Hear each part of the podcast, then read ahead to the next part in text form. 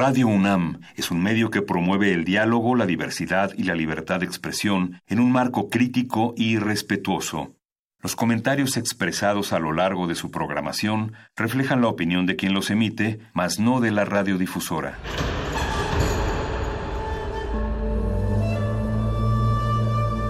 Un templo para la apreciación del ser mediante el sonido. mediante el sonido. Para nosotros. El sol sale durante la noche. Nuestros gritos llevan la mesura del silencio. Y el descontento está lleno de baile y risas. A todo, incluso a nosotros, nos resistimos. La universidad Ustedes y nosotros somos la Resistencia modulada.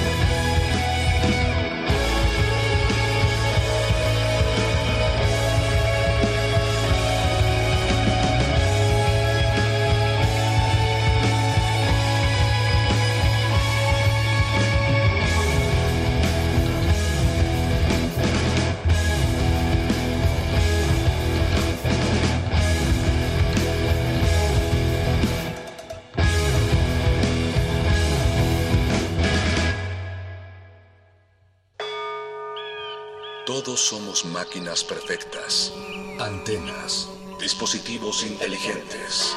Somos la comunidad más grande de la historia. Somos la comunidad más grande de la historia. La tecnología es abrumadora.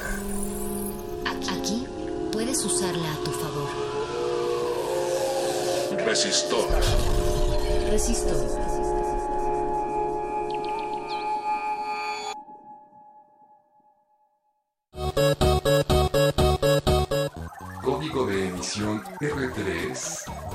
225. 30 5 19. Inicia secuencia sobre la filosofía de la tecnología. La filosofía de la tecnología se refiere a la rama de la filosofía que estudia la naturaleza, así como su efecto en la sociedad. La filosofía de la tecnología nace durante el siglo XIX. Ingenieros de aquel entonces buscaron mediante la tecnología mostrar la reflexión provocada gracias al uso y desarrollo de la técnica, con el objetivo de encontrar lo negativo y lo positivo de la misma. El surgimiento de estas ideas proviene de cuestionarse su evolución a lo largo del tiempo, desde el Renacimiento hasta nuestros días. Entre sus finalidades se encuentra el identificar cambios o retrasos en la tecnología, como la utilizan distintas culturas, o como un mismo objeto puede tener mayor o menor desarrollo de acuerdo a donde se utilice. La tarea fundamental de la filosofía de la tecnología consiste en examinar de forma crítica la naturaleza y el significado de las ayudas artificiales para la actividad humana. ¿Desea repetir esta información? Inicia la secuencia.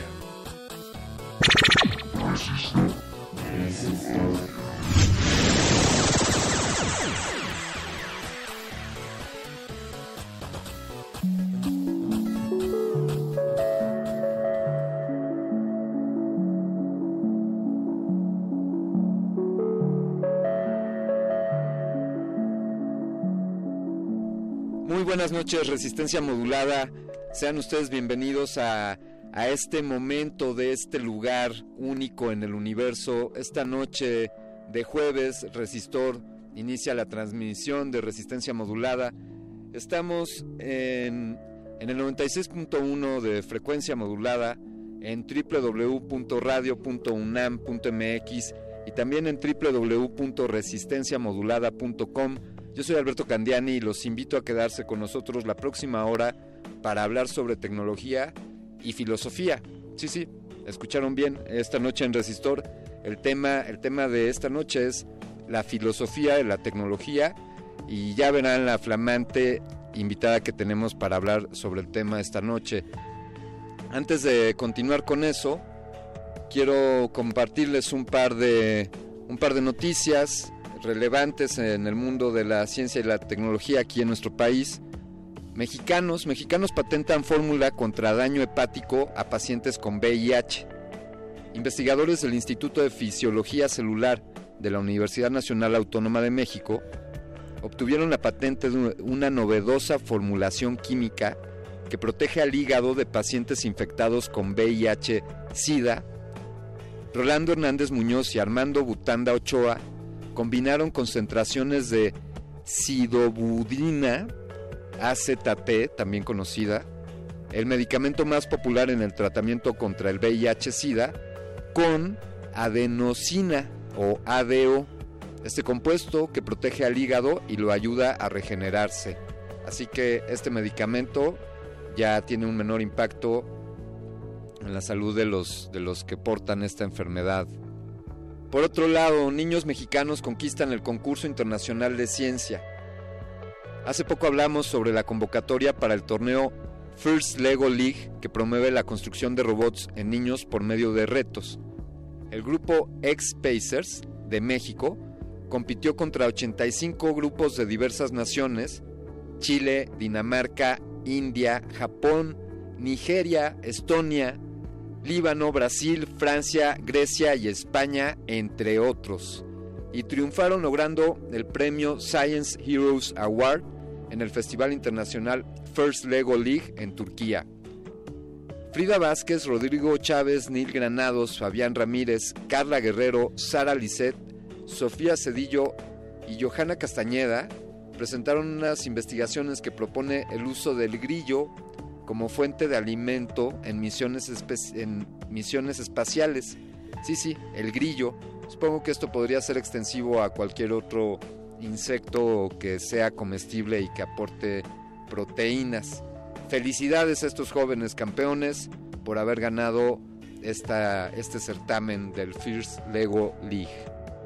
Quiero compartirles, hablando de teléfonos, que sí, está confirmadas nuestras sospechas de que los teléfonos están compartiendo información mientras nosotros no nos damos cuenta de eso. Información con terceros, quiero decir. iPhone envía datos personales a terceros mientras duermes. Algunas aplicaciones dan sin tu permiso tu ubicación, nombre, teléfonos, direcciones IP y correos electrónicos a terceros. Un reporte informó que hay más de 5.400 rastreadores ocultos en las aplicaciones que descargas en los celulares de la marca de la manzanita, o sea, Apple. Por ejemplo, Amplitude Demdex y AppBoy son algunas de las aplicaciones que roban información y son capaces de juntar hasta 1.5 gigabytes de datos en un mes de uso. O sea, además de que, están, de que te están volando tus datos, están robando información, se consumen tus datos para estarte robando esa información, así que no te extraño por qué se te acaba tus gigas tan rápido. Para evitar el robo de datos, debes de seguir los siguientes pasos. Entra a la parte de configuración Ve al apartado de privacidad y desactiva los servicios de ubicación para las aplicaciones que no necesitan de ella. Desactiva el uso de cámara y micrófono. Desactiva la actualización en segundo plano de las aplicaciones. Estas son algunas recomendaciones para protegernos del robo de información desde nuestros dispositivos móviles. Yo por lo pronto voy a pagar el mío para que no me sigan robando información. Y si ustedes quieren recibir esta información, por favor, Síganos en redes sociales, estamos en arroba R modulada en Twitter y también pueden encontrarnos en Facebook como Resistencia Modulada. Recuerden utilizar el hashtag Resistor para hablar directamente con nosotros. Pues esta noche decíamos la filosofía de la tecnología, de qué se trata esto, como ya escuchamos brevemente en la cápsula, el cuestionarnos cómo, cómo la tecnología impacta en la sociedad, cómo, cómo puede modificar la forma en la que concebimos el mundo, en la que entendemos las cosas, como por ejemplo el utilizar un reloj de pulso en la muñeca hizo posible que la humanidad tuviese grandes cambios en su, en su concepción del mundo. Diría yo que son como, como sinapsis generadas gracias al uso de la tecnología o, cuáles son los beneficios de la tecnología, del desarrollo, o cómo se utilizan en distintos lugares mismos artefactos tecnológicos de distinta manera, en mayor o en menor medida. Quizá los mexicanos somos muy buenos para el Face y no tan buenos para, para producir con nuestros, con nuestros equipos tecnológicos. Y quizá en otros países se produzca mucho más que, solamente consumir medios como hacemos aquí los mexicanos. Así que esta noche hemos invitado a una especialista en el tema.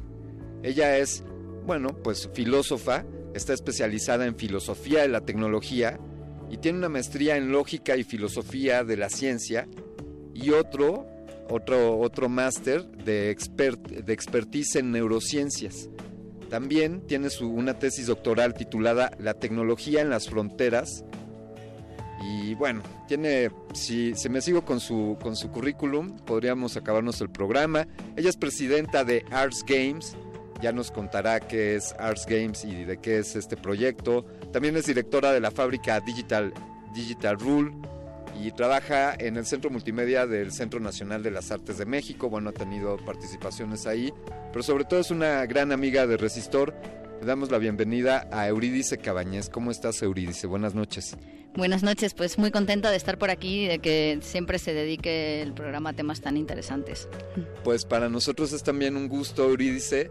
¿Y, qué tal? que a mí me encanta hacer este tipo de mezclas en las que decimos filosofía y tecnología y cualquiera podría pensar de primera instancia que son temas que no tienen nada que ver, pero explícanos por qué sí tienen que ver. Bueno, tienen que ver en todo. Si queremos ser como muy, muy concretos, pues el pensamiento lógico es el que da lugar a todos los sistemas de programación y el pensamiento lógico viene de la filosofía. Pero si nos vamos un poco más allá, al significado un poco también más amplio, pues la filosofía al final es pensar, ¿no? Y pensar como críticamente acerca de lo que nos rodea. Hay filosofía de millones de cosas y cómo no tiene que haber filosofía de la tecnología. Sobre todo en un momento en el que seguramente nadie recuerde más de una hora sin haber estado en contacto con la tecnología. Y hablo de tecnologías nuevas o como el celular o los ordenadores, pero también de tecnologías como más básicas como puede ser la pluma o el lenguaje. ¿no? Claro. Entonces, a través de la tecnología estamos configurando el mundo, estamos construyendo el conocimiento, estamos relacionándonos los unos con los otros y creo que no podemos nada más estar así como utilizándola sin pensar en las consecuencias, sin pensar en la propia tecnología como un objeto de estudio. Entonces, especialmente hoy en día, donde todos los cambios van rápidos y hay información por todos lados y que parece que nos falta el aliento para llegar a todo, creo que es más importante pararnos un segundito, es decir, vamos a pensar y reflexionar acerca de todo esto que nos está rodeando. Eh, siempre me ha gustado, ha llamado mi atención esta idea de decir las nuevas tecnologías, cosa que ya está más trillado que creo que mi abuelita ya decía las nuevas tecnologías y podríamos estar diciendo las nuevas tecnologías siempre y, la tecnología ha estado presente en, la evolución del ser humano pues desde, su concepción e incluso pues desde luego hay una relación simbiótica quizá entre la tecnología y el ser humano. El ser humano existe gracias al desarrollo de la técnica y la técnica ha evolucionado a la par. O sea, ponernos, ponernos la piel de un animal sobre el cuerpo para protegernos del frío es tecnología o, o albergarnos debajo de una cueva o desde luego no se diga el poder prender una, un, fuego para cocinar. Entonces a veces perdemos de vista que la tecnología es parte inalienable de nosotros y que y la tenemos como en un como en una casilla un poco distante de nosotros, ¿no? Quizá pensamos que solamente por usar el celular o por estar en la computadora estamos usando la tecnología. ¿Cómo eh, ¿qué, me dices de esto? ¿Cómo en qué momento dejamos de usar? ¿Hay, ¿Hay un momento en el que no utilicemos la tecnología? No, no hay ninguno. Lo que pasa es que la percepción de lo que es tecnología va cambiando. Por ejemplo, pues cuando inventaron la rueda, tenía que ser como, wow, imagínate qué tecnología tenemos ahora. Pero a medida que las tecnologías se van de alguna forma adaptando a nuestra, a nuestra vida cotidiana, pasan a ser invisibles. Ya no somos conscientes cuando damos un interruptor y se enciende la luz de todo lo que hay detrás para que eso pueda pasar, ¿no? Entonces es como algo que queda invisibilizado. Entonces vamos olvidando que eso son tecnologías y nada más llamamos tecnologías como a lo nuevo, a lo que llama más nuestra atención. Pero incluso las nuevas tecnologías, o las que les llamamos nuevas, también están cada vez invisibilizando más los procesos, ¿no? Eh, cada vez con este concepto de la usabilidad, que a mí me genera también un poco de ruido a veces, lo que hacemos es esconder los procesos y hacer que nada más pues, el usuario tenga una, una interfaz muy fácil. Y cuanto más ocultamos los procesos que se llevan a cabo detrás, menos agencia le damos a la persona que está utilizándolos. Si pensamos, por ejemplo, en, en una tecnología con la que todo el mundo está familiarizado, que es la fotografía, pues pensemos antes, ¿no? Había cámaras muy complejas con un montón de posibilidades y también que había que aprender un montón de cosas para poder usarlas. Ahora todo el mundo en su celular da un botón y ya le sale una foto. Pero ¿cuál es el problema con la invisibilización de estos procesos? Sí. Pues que ya tú no eliges nada. Antes tú podías elegir, aparte del encuadre, pues la, iluminación, millones de factores. Ahora tú le haces un clic y ya el celular está eligiendo cuál es la mejor composición de la fotografía. Sí. Luego tienes los filtros predefinidos y se da una homogenización de la imagen también, pues. Claro. Entonces hay que sopesar cuánto, hasta cuánto puede ser usable y fácil y hasta cuánto puedo controlar yo todo lo que hay detrás, ¿no? Y, balancear un poco ese, nivel. Qué, qué profundo esto que estás planteando de qué tanto la tecnología le va quitando quizá el carácter artesanal a la realización de pues ya de piezas artísticas o de cualquier expresión audiovisual diría Euridice si me permites vamos a poner algo de música para, para después continuar hablando sobre este tema de, de la filosofía de la tecnología. Vamos a escuchar a continuación de, del señor Johnny Cash, aunque esto está interpretado por Nine Inch Nails. La rola se llama Hurt y esto, esto fue grabado por ahí del 2002 con, con el sello discográfico MAS. Estás escuchando Resistor. Resistor. Resistor.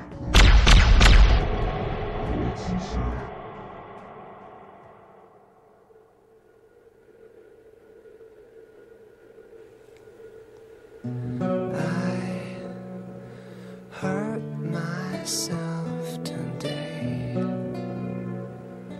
to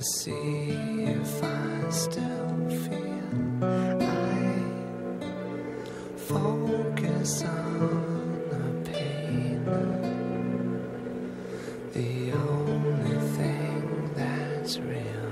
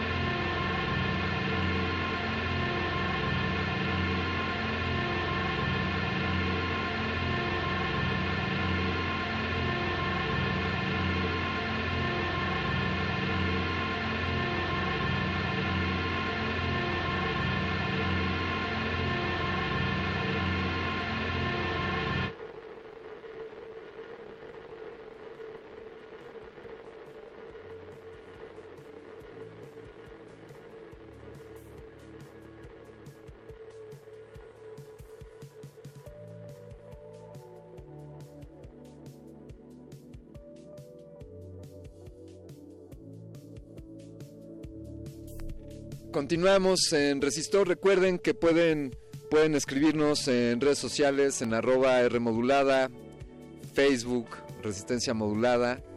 Y esto de que hablábamos en el bloque anterior, en el bloque anterior, Eurídice, esto te, alguna vez lo platicamos o una vez hicimos en Resistor un programa que se llamaba El Botón. Y entonces me tiraron de loco aquí, que, pero pues, ¿qué es lo que vas a decir del botón? Y precisamente lo que hablábamos era de todo lo que está detrás de eso, cómo se reduce, o sea, es decir, hay un botón para destruir el mundo, por decir algo, ¿no? O con un botón mando un mensaje, o con un botón enciendo la luz y, y suceden todos estos pro- procesos. Y eso por un lado, y bueno, ¿qué nos dices de esto? ¿Cómo dejamos de ver todo lo que hay detrás? Me, imagino como un gran embudo, eh, como un gran cono de un montón de cosas que hay detrás y que convergen en eso y que se vuelve invisible para nosotros. El que sea invisible impacta en que no la sepamos desarrollar o qué consecuencias tiene esto. Claro, cuanto más invisible, menos sabemos el funcionamiento, por lo tanto menos podemos nosotros crear nuestras propias herramientas. Cuanto más fácil nos lo ponen, más difícil nos lo ponen para combatir la obsolescencia programada, Sí. para poder hacer un conocimiento situado, porque muchas veces te dan la app definitiva para todo, para todo el mundo, pa- en todas partes del mundo. Y evidentemente no todos los contextos requieren de las mismas herramientas, pero cuando ya te dan una, pues tratan de homogeneizar todo lo que es heterogéneo y no nos están dando las posibilidades de creación propia. En México hay una capacidad enorme de que en España, por ejemplo, no hay un celular, se le avería cualquier cosa y ya te compras otro. Aquí lo llevas a cualquier persona en cualquier lado y te quita tres piezas, te pone otras dos, se queda con una y funciona mejor que antes. ¿no? Hay un conocimiento increíble que puede ser explotado para no solo reparar, sino también para generar otras cosas que tengan más que ver con el contexto de aquí y con necesidades locales. Creo que tenemos que orientarnos también mucho más hacia una soberanía tecnológica.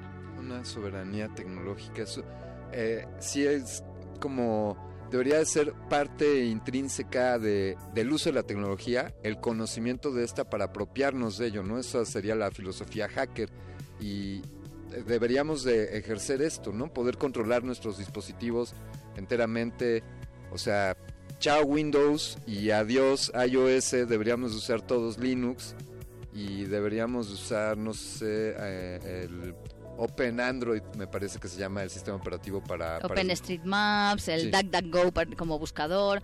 El, el problema, bueno, comentabas antes con los celulares que todo el tiempo están enviando información tuya. Sí.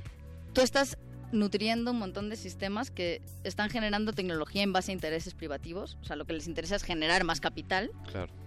Y no les interesa como arreglar nuestras propias necesidades. Por lo tanto, si nosotros sabemos que nos roban datos con los móviles, pues tenemos que aposta- apostar por los datos abiertos, donde todos podamos generar eso, o por políticas de privacidad, por poder decidir nosotros y no solo las cuatro grandes corporaciones que controlan casi el 100% de las tecnologías de hoy en día Sí. y empezar a generar también producción local, saber programar, saber cómo funcionan ciertas cosas y promover otro tipo de políticas. Porque si antes nos relacionábamos completamente en, en la calle, todo en espacios públicos y eso construye ciudadanía, Sí. ahora los espacios en los que nos relacionamos son espacios digitales. Sí. Y todo el mundo piensa que los espacios digitales son públicos. Pero no es público porque un espacio público es el que se determina entre todos sus usuarios. Y las normas de Facebook, qué se censura y qué no, eh, cómo van a funcionar las interacciones, no las decidimos nosotros. No sabemos a dónde va nuestra información. Luego la utilizan para vendernos productos o ideas políticas con el mismo sistema. Y es un espacio privado. Y el problema es que se está concentrando el poder de gestión de todo el espacio digital en muy pocas manos. Y eso siempre es muy peligroso. Deberíamos entonces, eh, bueno, y creo que ahí es donde está la, lucha y por eso existe Resistor. Deberíamos entonces nosotros de, apropiarnos de esto. Podemos crear nuestros propios espacios públicos, hablando por ejemplo de las redes sociales. Eh, quizá tengas algún ejemplo de una red social enteramente abierta o nosotros podríamos crear las nuestras entre nuestros amigos y que fueran blindadas de que todos estos o de estos cuatro o cinco monstruos no- nos vigilaran. Y así también podríamos desarrollar nuestra propia infraestructura, nuestras propias redes, eh, utilizando nuestra propia tecnología. No hay, una por un lado pues hay un reto para técnico para aprender todo esto ya que un, uno de los puntos a favor que tienen estos monstruos es que nos lo han puesto tan fácil como en un botón y olvídate lo demás pero tampoco ellos permiten o hay, hay una disputa ahí. Cuáles son las limitantes para que nosotros podamos dar esos pasos Pues hay muchísimas, pero eso no es razón para no intentarlo. Creo que la primera es la forma en la que pensamos la- el mundo digital. Creo que siempre se ha entendido el mundo digital como algo virtual, que está en la nube, que es etéreo, Sí. y creo que eso no permite formas de pensar de otra forma, ¿no? Pero cuando nos damos cuenta de que la tecnología y los mundos digitales son rabiosamente materiales, que tienen que ver con cableados, que tienen que ver con servidores, que la nube no es algo mágico que está flotando en el aire, sino que son computadoras de otras personas que además están generando actualmente el 10% del consumo de electricidad del mundo es para mantener los grandes servidores de Amazon, Google y de las grandes compañías. sí Entonces, también todos los desechos electrónicos que se generan, que tampoco estamos siendo conscientes de ellos, que normalmente se generan casi todo en Norteamérica, pero luego se procesan o se envían a África, Asia, y, también está siendo un problema ecológico a gran escala. O sea, ya más que el plástico, los residuos electrónicos son los que están creciendo más y son desechos altamente contaminantes, mucho más que el plástico. Entonces, si entendemos la materialidad, entendemos que podemos aplicar la idea de cómo construir o cómo tener soberanía tecnológica desde lo más material, desde gestión de servidores, de gestión de cableados o redes, de poder generar redes públicas, sin caer quizá en el caso de China, porque ahí si no hay una dictadura de los, de los sistemas o de las grandes corporaciones, pues hay un poder absoluto del gobierno. Hay que ver cómo generar redes públicas con toda una infraestructura pública, pero que permita también redes horizontales, donde no esté todo controlado también por los... Podríamos decir que podríamos hablar de, de casos, de casos de éxito. O sea, conocemos algunas comunidades, incluso en México hay algunas comunidades rurales donde han desarrollado su propia infraestructura de redes para, para datos y para telefonía incluso. Eh, ¿tien- ¿Tienes algo en la vista o, o proyectos que estén encaminándose a esto? Pues por ahora, como a nivel total, no. Por ejemplo, por ejemplo, lo que hablábamos fuera del aire en cuanto al reciclaje del PET, eh, que vaya, no, no, eh, nos salimos tantito de, de la tecnología que funciona con electricidad, pero es cuán importante es esto. Platícanos de ese proyecto de reciclaje de PET eh, para impresión, ¿cómo, cómo, cómo está eso? Bueno, es un- una idea que todavía está sin, sin pulir y sin trabajar del todo, pero la idea es crear una red donde se recopile todos estos envases que se tiran así diariamente muchísimo de plástico y poder encontrar una forma de convertirlo en filamento para impresión 3D y generar todo un programa donde se pueda trabajar con escuelas y centros haciendo como todos estos proyectos donde los niños aprendan todas las partes de la parte analógica de la tecnología, pero también la digital de modelado, de modelado con, con fines sociales, ¿no? Desde crear prótesis a, crear, a poder reparar eh, el electrodoméstico que se le rompió a la señora Juanita, que es mi vecina, o pues tratar de, de aportar a la comunidad. Pero, como digo, es un proyecto que está todavía muy Claro. en el aire. Sí, Igual te puedo comentar un proyecto así por favor. que tiene que ver mucho con soberanía tecnológica, que ya lo, lo hemos llevado a cabo con el Ayuntamiento de Barcelona, creo que es muy interesante. Se llama Juegos del Común y lo que trata es de dar la importancia que tiene a los datos, mostrar que a través de los datos es como básicamente se gestiona y se controla todo y normalmente son privados y unirnos a esta campaña que muchos gobiernos están asumiendo de datos abiertos, de Open Data. Lo que pasa que no sé si alguna vez has entrado en algún repositorio de Es- datos es un- abiertos. es, es un- está en chino, el acceso, vaya, para alguien que programe un poco, pues puede entender las cadenas de esos textos, pero, pero es bastante, no, no, no es humanamente digerible. ¿no? Sí, tú dices, voy a ver los datos de la vivienda y entras ahí y ves eso nada más como un montón de tablitas con números y dices, bueno, aquí no entiendo nada, ¿no? Claro. Entonces lo que hicimos fue generar una API Sí. que permite introducir los datos o ir llamando a los datos a tiempo real en los principales motores de videojuegos como Unity o Construct. Entonces, después creamos laboratorios ciudadanos donde convocamos a la, ciudad- a la ciudadanía y a los grupos activistas en, en temas que, que en ese momento son urgentes. Por ejemplo, en este caso se convocó a la plataforma de afectados por la hipoteca, que es todo un tema en, en España. Se convocó a distintos colectivos de, pues, que trataban el tema del turismo en Barcelona, que también está siendo un problema por la gentrificación y por todos estos temas. Y se convocó a distintos colectivos activistas y ciudadanía en general para que vinieran y hablaran, enseñarles de alguna forma a utilizar el videojuego, aunque nunca hubieran tenido contacto con él, para hacer videojuegos con datos abiertos. Igual que hay visualizaciones de datos que pueden ser gráficas, que se entiende mejor que ese Excel lleno de números, pero que todavía pues cuentan una historia y depende cómo la armes, cuentan una historia u otra, pues decidir y directamente crear historias con datos que tú puedas jugar y puedas interactuar en tiempo real con esos datos. ¿no? Y de momento salieron cuatro prototipos muy interesantes que abordaban desde el problema de las personas sin hogar hasta el, el problema de los precios de la vivienda, pasando por el número de turistas también a tiempo real. Hubo un pinball que era geolocalizado. Entonces cambiaba el videojuego según dónde estabas en la ciudad jugándolo, en función de cuál era el precio de la vivienda de, esa, de la zona en la que te movías. Y eso da la importancia sobre los datos, llama la, la, atención y de cero consultas a los datos o de consultas de una cifra en un mes llegamos a tres cifras de consultas de esos datos. ¿no? Entonces la gente empieza a acceder a esos datos, empieza a entenderlos y puede hacer cosas con ellos. Eh, me parece un gran ingrediente en esta, en esta misión de acercar a la gente. Corrijo, no de acercar porque estamos muy cercanos a la tecnología, sino de apropiarnos de ella. Vamos con algo de música. Esto es de la banda Siniestro Total. ¿Quiénes somos? ¿De dónde venimos? ¿A dónde vamos? Escucha Resistor. Esto es una señal. Resistor. Resistor. Cuando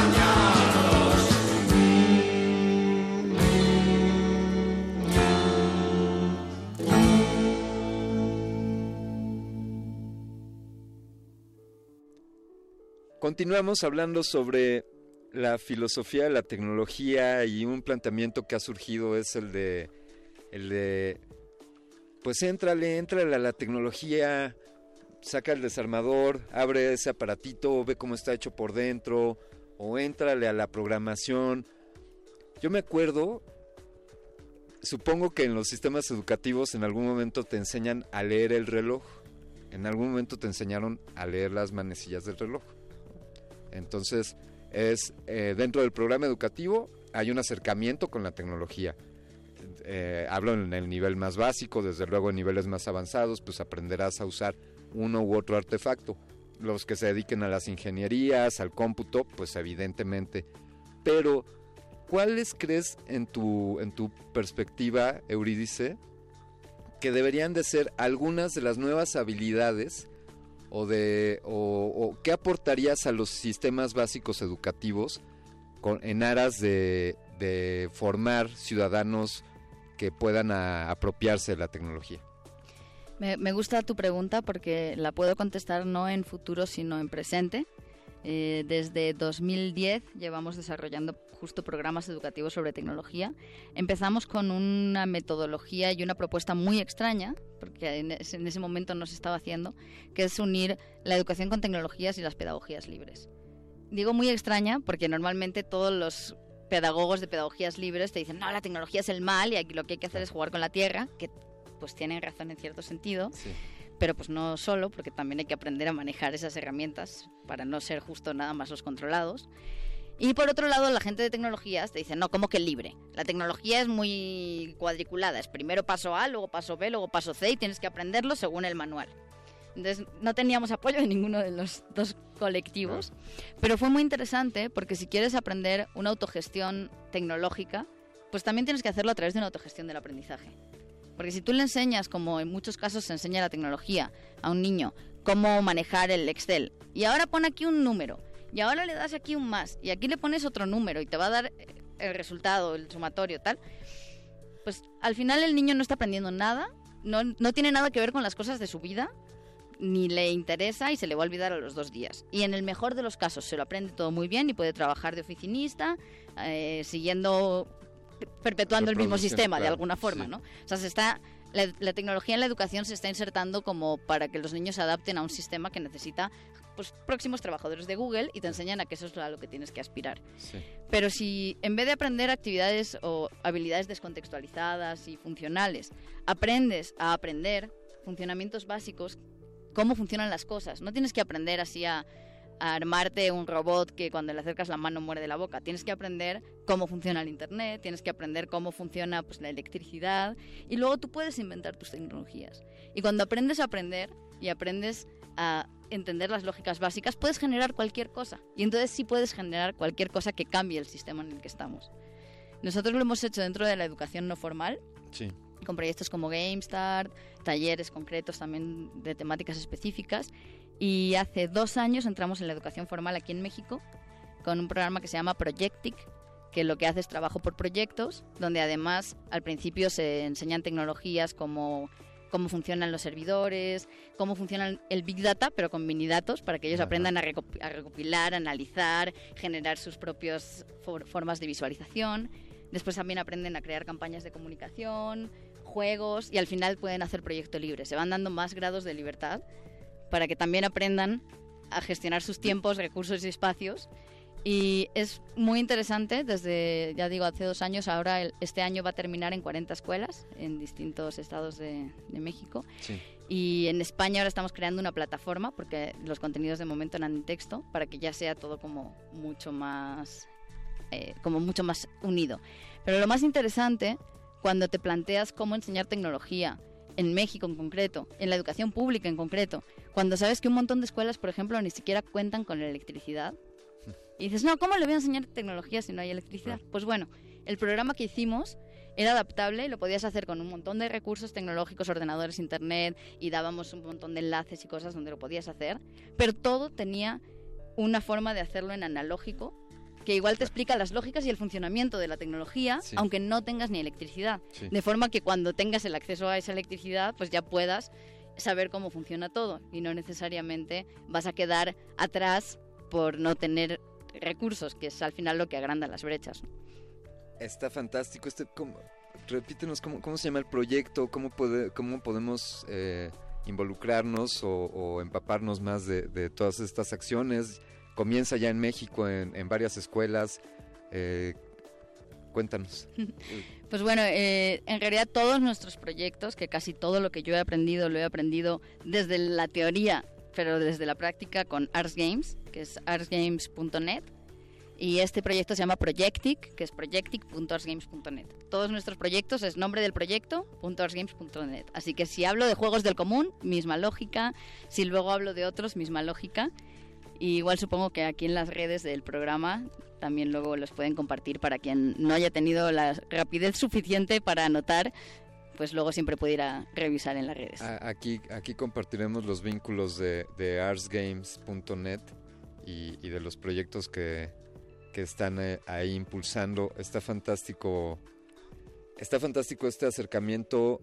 Me, en, en lo personal me da una, un respiro de esperanza el, imaginar que efectivamente podemos darle la vuelta a toda esta presión que hay por parte de los grandes monstruototototes que consumen el 10% de la energía eléctrica de nuestro planeta, que generan eh, un buen porcentaje de desechos de basura, ya sea PET o basura tecnológica, plástico o la que sea, y que tomemos en nuestras manos la tecnología porque pues porque de ahí viene. Es decir, si, si me remonto al artilugio tecnológico más remoto, pues precisamente el asunto se trataba de que tú supieras hacerlo. Eh, en algún momento tener habilidades como por ejemplo poderte encender un fuego, saber, saber, saber encenderte un fuego, pues un día nos lo quitaron eso porque nos dieron un encendedor y los cerillos ya lo resolvían y es lo mismo que el botón pero no deberíamos de olvidar esas habilidades primigenias, como no deberíamos de perder de vista el poder pues programar o vaya ya nos has explicado cómo no necesariamente tiene que ser programando, ¿no? Puede ser con un juego o incluso pues estás programando y no te das cuenta que estás programando, ¿no? Eh, generas código con, con, herramientas que lo hacen muy sencillo. Eh, ¿Crees que esta, esta te la voy a poner más difícil. Para ir cerrando, Eurídice, ¿crees que llegará la humanidad? Yo diría que ahí está el punto de quiebre entre la supervivencia de la humanidad o no. Que trascendamos eso, que nosotros seamos capaces de desarrollar en nuestras manos tecnología, de apropiarnos de ella ¿Y, crees que ese es el camino? ¿Crees que nos salvaremos? Pues no tengo una bola de cristal, no me gusta ser catastrofista ni demasiado optimista, mm, pero creo que sí estamos en un punto de inflexión donde cada día se habla más de soberanía tecnológica, de cómo te roban datos, o sea, se está generando esa conciencia. Entonces creo que estamos a un paso de poder revertirlo. Otra cosa también es las tecnologías que vienen, porque si pensamos, por ejemplo, en la biotecnología, sí pues ya, ya hay sistemas de almacenamiento en ARN, eh, hay computación celular, que es mucho más potente que la que tenemos basada en silicio, pero el problema es que también es mucho más caro el poder experimentar con eso. Entonces, pues si ya empezamos con biotecnologías, el do it yourself se nos convierte en algo muy complejo porque solo grandes corporaciones con muchísimos recursos pueden estar haciendo eso. Entonces, quizá esa sea nuestra siguiente batalla. Ahora que ya sepamos hacer todo esto, nos cambian y vamos a tener que empezar a, así a hacer casi ingeniería genética y aprender casero y hacer laboratorios y, y secuenciadores de ADN de do it yourself, que por cierto, conozco a alguien que los hace en México si a alguien le interesa luego. Ah, pues, pues ya tendremos que invitar a Resistor y por favor démosle voz a todos estos proyectos que pueden hacer que la humanidad retome su cauce o tome algún cauce y, no sea simplemente víctima, víctima de las corrientes y las olas establecidas por los, por los grandes que poseen la mayoría de la tecnología. Vamos a terminar este resistor. Hemos hablado esta noche con Eurídice Cabañez, ya bueno pues filósofa de la tecnología, trabaja en varios proyectos, presidenta de Arts Games. Arts Games les recomendamos que conozcan más de los proyectos que están realizando aquí. Y dinos, Euridice, eh, tus redes sociales, además de Arts Games, ¿cómo puede encontrarte la gente en línea? Pues a mí, en concreto, Euridice CM en Twitter y Euridice Cabañes en todos lados. O sea, soy kamikaze digital y no tengo nada de conciencia de ocultamiento. Debería, pero no la tengo. Hoy, hoy, alguien me dijo, deberías de borrar esas fotos que subiste a internet. Y bueno, no, no sé qué pensar al respecto, pero... Deberías, deberías. no las he visto, pero deberías. Okay. Pues hasta aquí este resistor. Yo quiero darle un agradecimiento antes de mandar la última rola. Quiero agradecer, bueno, desde luego a ti, Eurice. Por favor, considera resistor tu casa y, y hablemos, hablemos más veces. Pues muchísimas gracias, espero volver a menudo ahora que ya conozco bien el camino. Y oye, qué buenas rolas ¿eh? esta noche. Eso, qué bien. Qué bueno que te guste la música en Resistor. Sabemos que a nuestra audiencia también y por eso ahora les vamos a poner... Eh, se los dejo al final. Les voy a, voy a dar agradecimientos al doctor Arqueles por, por hacer todos esos soniditos que escuchan ustedes de fondo. Desde luego al, piloto de esta gran nave que nos hace viajar por el espacio gerciano, que es el, señor Agustín Mulia. Muchas gracias. Un agradecimiento profundo a mi querida amiga, maestra y colega Daniela Beltrán. Carlos Arteaga, muchas gracias por tus aportaciones. Cristina González. Eh, vamos a escuchar You Can't, you can't Always Get What You Want de los Rolling Stones. Esto fue, escuchaste Resistor, esto es una señal.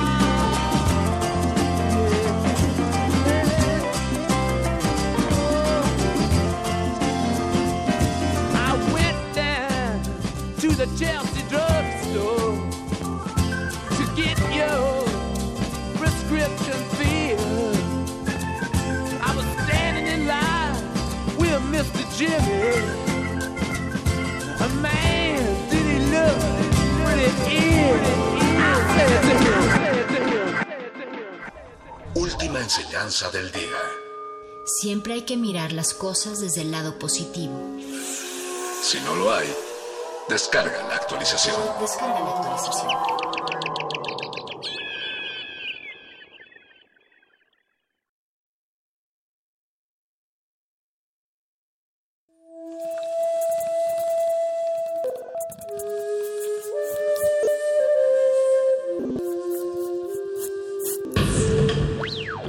Música emergente es como el silencio. Silencio. Presente a nuestro alrededor. Pero audible solo para quienes tienen disposición de escuchar. Como todos, en este campo de cultivo. Cultivo de ejercios.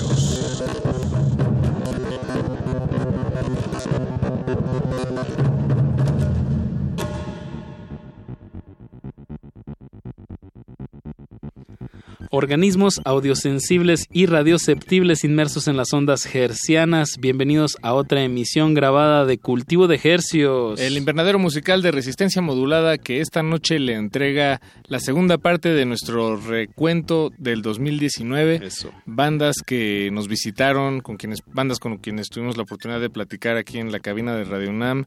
Y eh, elegimos algunas, no todas, pero hicimos una pequeña selección de 21 temas que en esta noche les traemos... Perdón, de 27 temas. Ah, claro, fueron nueve temas por noche. El pasado jueves 19 de diciembre, pues les hicimos esta primera entrega. Ahora vamos con la segunda. La segunda, y vamos a arrancar con este proyecto que se llama Teresa Cienfuegos, que no solo vio el nacimiento de su primer disco este año, sino que la banda en sí nació este año pero así de emergente es, pero pues los, los integrantes en realidad son viejos lobos de mar. Está por ahí Israel Ramírez de Belafonte Sensacional, también grabó algunas guitarras Andy Mountains. Este Pietro de Los Negretes. Ah, Pietro de Los Negretes grabó. Él es el vocalista y guitarrista, líder de la banda. Eh, Teresa Cienfuegos, pues un rock rudo, rasposo, eh, que patea la nuca eh, con este tema que se llama circunvalación, que siempre y en la entrevista les dije que se debería llamar circunvacilón. sí, va por ahí. y después de eso vamos a escuchar a los 400 Conejos Ebrios, también una banda que, su visita a esta cabina fue memorable. Hmm. Eh, son unos muchachos con una energía muy especial. Desde Xochimilco. Desde Xochimilco, del sur de esta ciudad, la Ciudad de México. Se dedican a hacer canciones y a sembrar. Y, a vender pulseritas también nos dijeron, medio haciendo y broma, y su mercancía. exacto. claro, y es una banda pues muy, muy amarrada. Se nota que, que o viven juntos o, o se la pasan juntos ensayando. Eh, los 400 conejos ebrios, con me ha dado mucho gusto seguirlos en redes sociales, han estado tocando en lugares importantes, en digamos en la explanada del, del, Monumento a la Revolución. Bueno, mm, me ha tocado verlos que han tenido un par de presentaciones y de verdad un proyecto muy muy fuerte en vivo.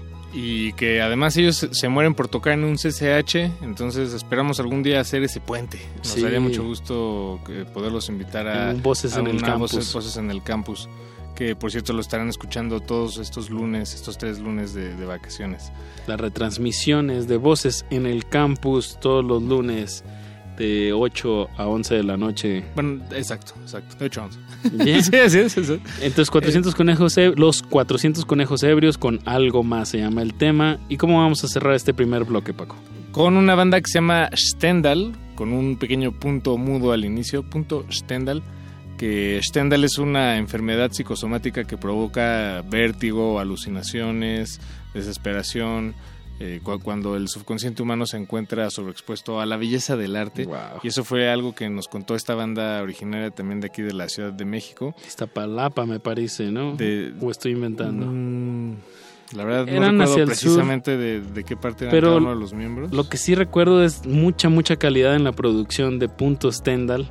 Eh, de verdad, si les gusta pues este la música más hacia lo gótico, hacia como esta parte de los ochentas, como eh, new wave, sí, va por ahí. post punk, eh, de verdad una propuesta que no está hallando el no no no pretende encontrar el hilo negro de ningún género ni nada pero está bien hecha pero está bien grabada, hecha. bien y eso lo hace sonar actual también no de alguna manera esa honestidad. Sí. Eh, gran banda punto Stendhal ellos nos visitaron a mediados del año pero en octubre sacaron este tema que no sonamos en su momento que se llama Kyoto Tal vez se aleja un poco más de esos sonidos oscuros, está explorando otras cosas, pero nos pareció importante compartírselos en esta ocasión. Entonces, bueno, los dejamos con este primer bloque de el segundo recuento de 2019 de Cultivo de Ejercicios. Súbanle a su radio.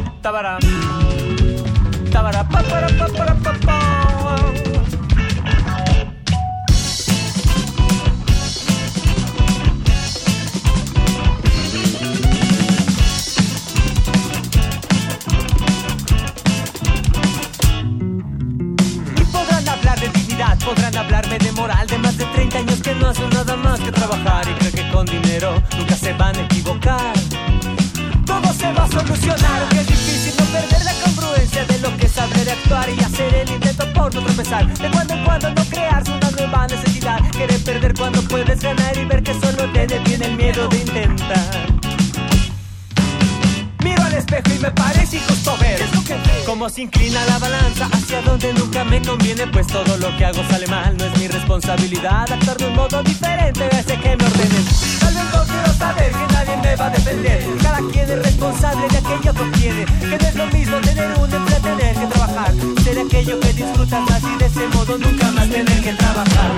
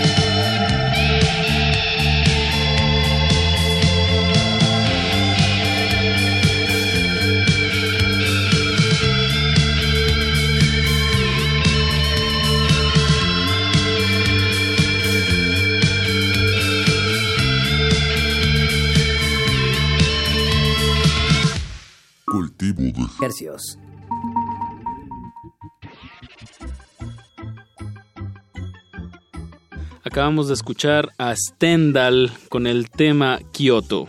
Antes de eso escuchamos a los 400 conejos ebrios. La canción se llama Algo más. Y empezamos este recuento 2019 de cultivo de ejercicios con Teresa Cienfuegos y el tema se llamó Circunvalación. Eh, como comento, pues estamos haciendo un recuento 2019 de lo que pisó, de lo que estuvo sonando a través de estas frecuencias en este su espacio cultivo de ejercicios, música fresquecita hasta la comodidad de sus oídos. Y bueno, la banda con la que vamos a empezar este, este segundo bloque nos visitó desde Tijuana. Recuerdo que estaban haciendo una pequeña gira acá por el centro del país y venían con todo y maletas del aeropuerto con sus instrumentos. Nos las llenaron aquí la cabina y estuvimos platicando con Trigarantes. Una banda que nació en las calles de Tijuana, como bien dices, en los garajes eh, que, de, de sus casas, pues, en los estacionamientos. Una banda que se sostiene a sí misma con la filosofía del hazlo tú mismo. De hecho, recuerdo que nos contaban que empezaron a hacer música en realidad con programas, de- con software de computadora que estaba hecho en realidad para hacer videos. Entonces ellos editaban videos Claro. Para hacer su música, como estas ganas de, de hacer algo que aunque no sepas cómo se hace, Lo haces. lo haces con los medios que tengas. Y también es un proyecto muy apoyado visualmente. Bueno, sí, en realidad, con- claro. Ajá, cómo se presentan en vivo eh, con, con este material audiovisual. eh, que también in- incorpora mu- eh, pues rap y una especie, una música electrónica muy agresiva hasta cierto punto, pero también y con muchos tintes de 8-bit, que es la música de los videojuegos de los Ujú. 80s. y bueno, y un sí, es sabor muy buena ahí mezcla. latino. Es, un- Claro. es una mezcla muy buena, se llaman Trigarantes. Es que tema. solamente Tijuana nos podía dar, ¿no? Sí, además, además. De hecho, este, todo este bloque va a estar algo, va a ser una experiencia rarofónica, como nos gusta decir en este espacio. Vamos a provocarles un poco, eh, pues sacarlos un poco de su zona de confort radiofónica. Entonces vamos con Trigarantes, el tema se llama Amado Nervo y después vamos a escuchar a un proyecto de un joven compositor de aquí, la Ciudad de México, de Iztapalapa. Él se llama Pedro Tirado, o bueno, se hace llamar Pedro Tirado y su canción se llama Varios Gramos Bajo Cero, una canción publicada, por cierto, en Hold Records, que también fue una disquera eh, fundada allá en Mexicali. Eh, bueno, Eh, sí, en Baja California bueno, en Baja Norte. California Es que son integrantes de Tajac que recientemente estuvieron tocando en el festival Hipnosis. Eh, de verdad un proyecto que ha crecido mucho, que ha sabido involucrar a muchos proyectos en esta línea experimental. Y también fue una sorpresa de las más eh, gratas que nos llevamos este año, conocer esos, todos estos proyectos. Exacto, Pedro Tirado, eh, pues también pónganle atención, es una producción bastante, bastante volada con un intérprete que parece que no puede hablar bien, pero lo tiene que sacar. Pues vamos a escuchar varios gramos bajo cero. Y cerramos este bloque con una canción que se publicó a finales de este año. Se trata de Luisa Almaguer. Otra consentida, Otra de, este de este espacio, que una vieja amiga también, por cierto, que, que publicó esta canción que se llama Vieja Salvaje, que ya está llevando pues, su exploración estética, tanto en lo musical como en lo visual, a otros niveles. Ya no, sin duda alejándose del, de... Si, si, si tenía algo de música pop, digamos, o música más accesible, pues parece cada vez alejarse más de eso y eso nos emociona. Entonces esperamos que disfruten este bloque rarofónico. Regresamos en unos momentos más para terminar este programa. No le cambie. Cultivo de ejercicios. Cultivo de ejercicios. Sí,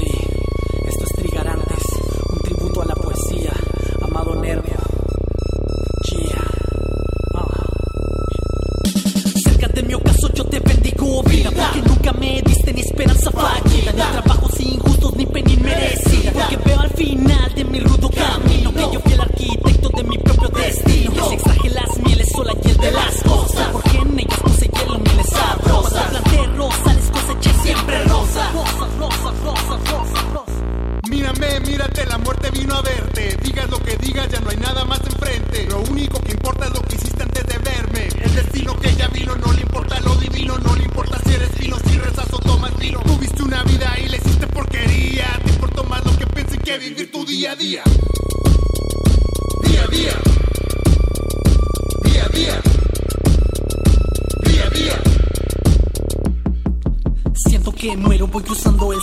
Hace días que no puedo y que quiero, quiero y quiero.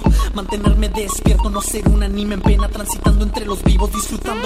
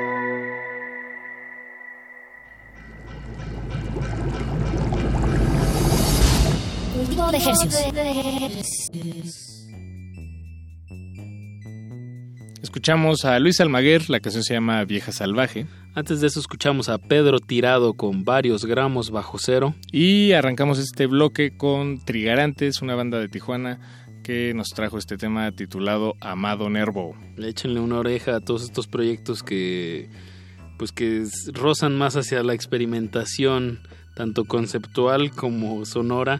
Eh, de verdad, mm, proyectos arriesgados. Y este espacio de cultivo de ejercicios, pues tratamos de, de también voltear a ver esas inquietudes de, de las personas que están produciendo música. Y para cerrar esta emisión, mm, nos guardamos los guitarrazos al final. Ok. Entonces vamos a arrancar con este proyecto que se llama Los Honey Rockets, un proyecto de garage punk de aquí de la Ciudad de México, muy rasposo, eh, también muy nuevo en realidad. Sí. Eh, sacaron un disco este año que... En cassette con los chicos de Monterrey de cintas. Así es, así es. Entonces vamos a escuchar a los Honey Rockets, el tema se llama Mujer Violenta. Antes de eso escucharemos... No, después. Ah, es claro. es que esta es una emisión grabada, entonces antes o después es muy Es lo confuso. después de eso vamos a escuchar a Emisario con el tema Serpiente, este trío del Estado de México, pues también con un hard rock, ¿cómo más le podríamos, qué otros Es un- adjetivos? también un poco más, más pesado que, que, que el garage punk de los Honey Rockets. Di- Digamos que cada canción se va a poner un poco más Eso. pesada. Va a ser un crescendo de porque- distorsión. Porque, vamos a acabar este último bloque para, para cerrar la emisión. Por cierto, gracias por acompañarnos. Vamos a cerrar con este tema que se llama Muletilla japonesa de la banda Joliet, del último disco que publicaron este año. Es de lo más pesado que tuvimos aquí en el programa. Sí. Pero nos da mucho gusto. Pero ¿qué diría, ¿qué diría Metálisis al respecto? Diría, Ah. Metálisis le da risa, estornuda. Estornuda y ya le sale tantito moquito y ya. Saludos al perro, muchachos. Escuchen Metálisis todos los viernes a las 8 pm. 8 pm, exactamente. Y pues con eso nos despedimos, Apache. Esta tercera Segun- parte, segunda emisión, segunda Ah, parte, más bien. Ya esto parece trilogía de, de- de Star Wars, ¿no? Así, con la precuela. Y... No, eh, como bien dices, Paco, con esto cerramos esta segunda entrega del recuento 2019 del talento que, que, que pisó, que sonó en estas frecuencias del 96.1 de FM. Nos escuchamos hasta el próximo año, Paco. Hasta el próximo año, próximo jueves 2 de enero, les traemos la tercera y última parte de este resumen.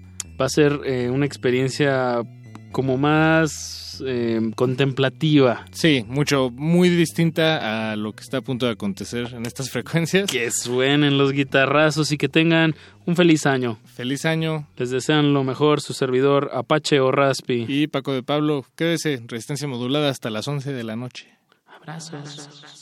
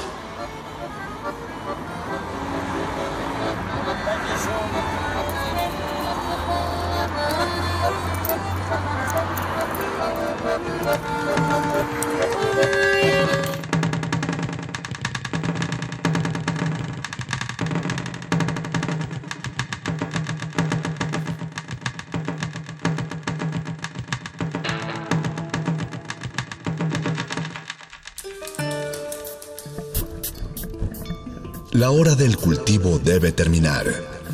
Así, el sonido podrá florecer.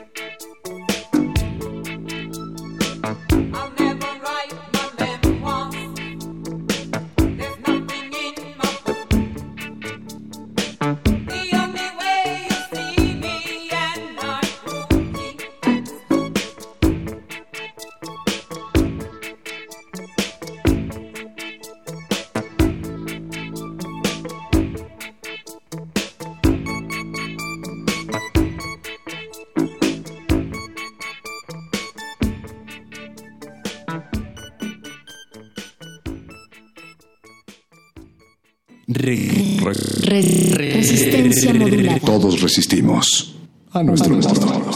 Me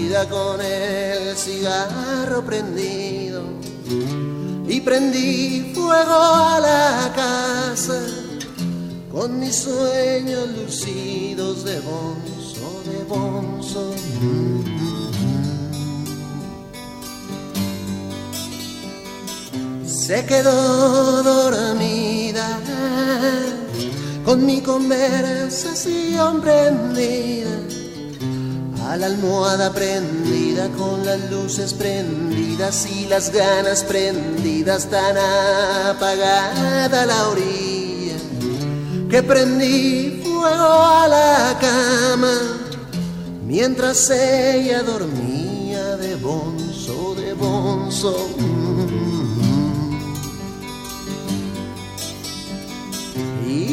fui al cielo. Poco después de aquel incendio, con el alma entre fuego, con aureola de fuego, con la cara de fuego tan aprendido por fuego, que prendí fuego en el cielo. Dios está en el infierno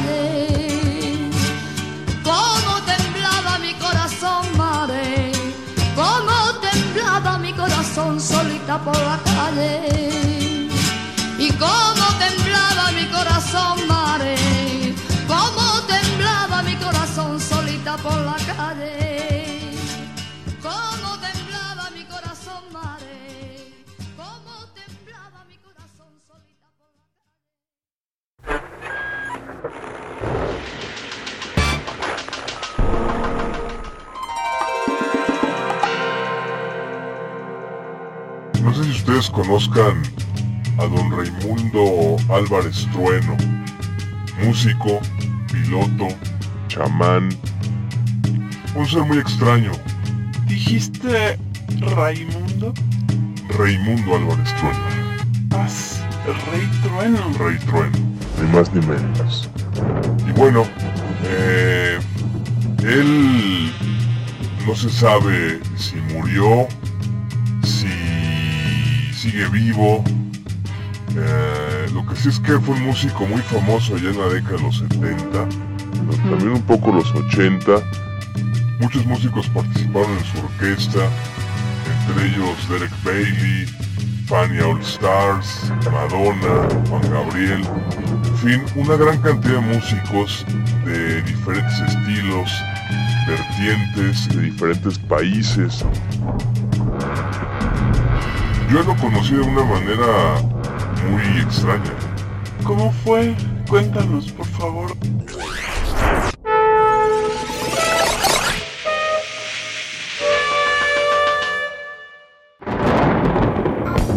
Un hombre, una orquesta, un solo destino, controversia y misticismo, rey, rey, trueno. Episodio 8. Huyea o cómo conseguir un trompetista a las 3 de la mañana. Escuchemos lo que pasa un día cualquiera en el incesante y paranoico teléfono del señor Trueno. Escúchame, nano, no me rompas más las pelotas. Son las 3 de la mañana. Habla Rey Trueno. Estoy aquí en Sevilla y vine en Cessna con tiburón. Mira, llamar al boludo de Gonzalo, por ahí corre con suerte y puede tocar mañana. Mañana voy a La Habana a tocar con mi orquesta y he perdido mi trompeta. Habla con Duke Ellington y dile que me apoye. Y llamar a Gonzalo, por ahí correr con suerte y puede tocar mañana. ¿Qué? Que no, macho, que no estoy paranoico. Ahora te marco, que tengo una llamada en el móvil. Disculpe, ¿habla el domicilio del señor Rey Trueno? Pero che, tiburón, estoy acá en el locutorio con Rey Trueno y nadie contesta. Colón, yes, I can do that. I see you in the stadium. Señor Trueno, señor Trueno, pruebe esta piña colada, está buenísima. Rey Trueno, he perdido mi bongo. Así no va a haber sabor. ¿Me podría firmar mis discos? Tiburón, ve y dile al enano que venga inmediatamente de Playa Majagual. Lo necesitamos. Coño, Trueno, estáis en aprietos, tío. Rey Trueno, aquí estoy. ¿Para qué me necesitabas? No crean que os vais a salir con la tuya tan fácil, Trueno. Tenemos que hablar con el tuerto inmediatamente. Está varado en el aeropuerto de Chicago y a estas horas no vamos a encontrar mejor trompetista. A sus órdenes, Rey Trueno, inmediatamente.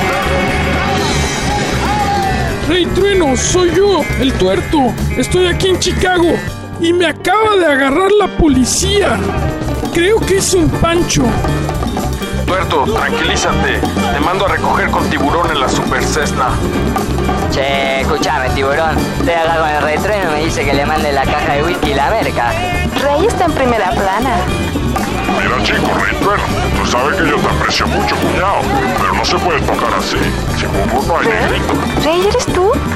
Reyesito. Gonorrea, hijo de puta, tiburón, ¿dónde está la carga? Eh, ¿Tenéis el material, weón? ¿Cachai que tenemos que llegar a tiempo para con Rey Trueno, weón? Yes, hello. This is Jack Power. May I speak to Mr. King of Thunder? Che, Rey Trueno, que metieron el tuerto en cana. Pero si ya se lo advertí, ese pibe no se cuida nada. Y además con los yankees no se juega. ¿Y vos quién sos? Te deseo lo mejor en tu gira. Everything is ready here in Los Angeles. ¿Me estás escuchando, Trueno? Che, Retrueno, que metieron el torte en cana. Pero si yo se lo dije, con los yankees no se juega. Deus mío, pero que coisa mais complexa. Eu solo quero falar com Ray Trueno. Escúchame, ¿y vos quién sos? ¿Y yo quién soy? ¿Y dónde está la caja de whisky? Sí, habla Rey Trueno. Ray. Si el tuerto está re loco, esse pibe vai acabar mal. Eu já não entendo nada. Eu gostaria que você precisara algo em concreto. Quero só saber se tuerto já está livre. Cordobés, cordobés, ¿no sabes dónde podemos conseguir un trompetista a esta hora? Nos surge. Escúchame, nano, no me rompas más las pelotas. Son las 3 de la mañana. Resistencia modulada. Radio UNAM. Experiencia sonora.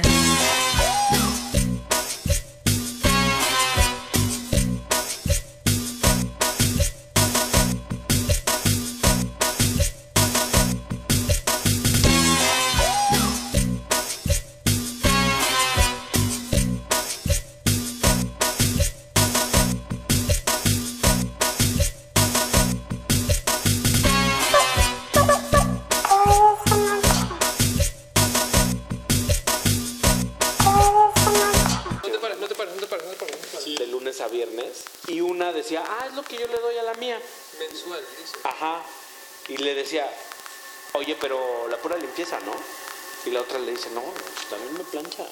No, dile que te planche, güey. O sea, no te dejes, güey. Dile que te planche también. Y yo soy de no mames, güey. Eso no me grabas. No te pares, no te pares, no te pares.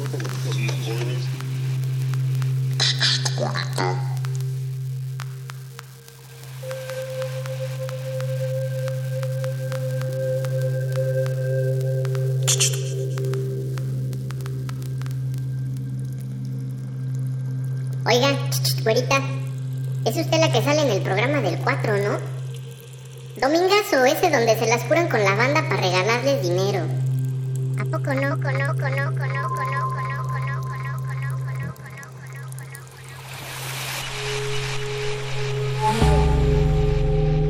Existen flores en medio de los pantanos. Ecosistemas entre los charcos. La basura de unos es el tesoro de otros. La realidad es una máscara. Y cada una de sus verdades, una historia. Aguas negras. Ensuciamos porque la renovación está en limpiar. Limpiar.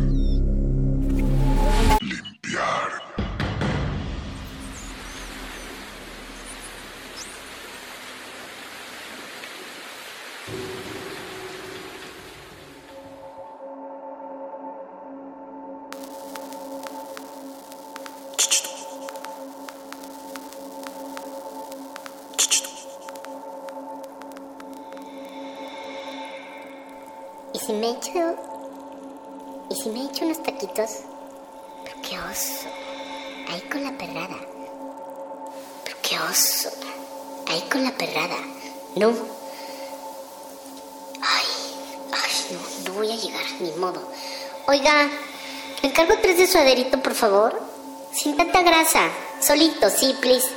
Gracias. Oiga, güerita. Es usted la que sale en el programa del 4, ¿no? Domingazo, ese donde se las curan con la banda para regalarles dinero. ¿A poco no? Disculpe, señor. No sé de qué me está hablando.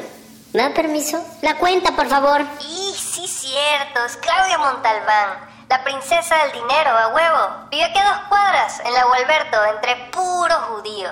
¿Y eso qué tiene que ver, señor? No tiene nada de malo ser rico y vivir en los lagos de Polanco.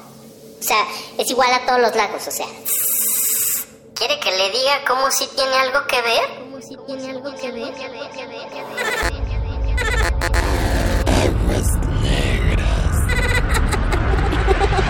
Salvajemente lacustre.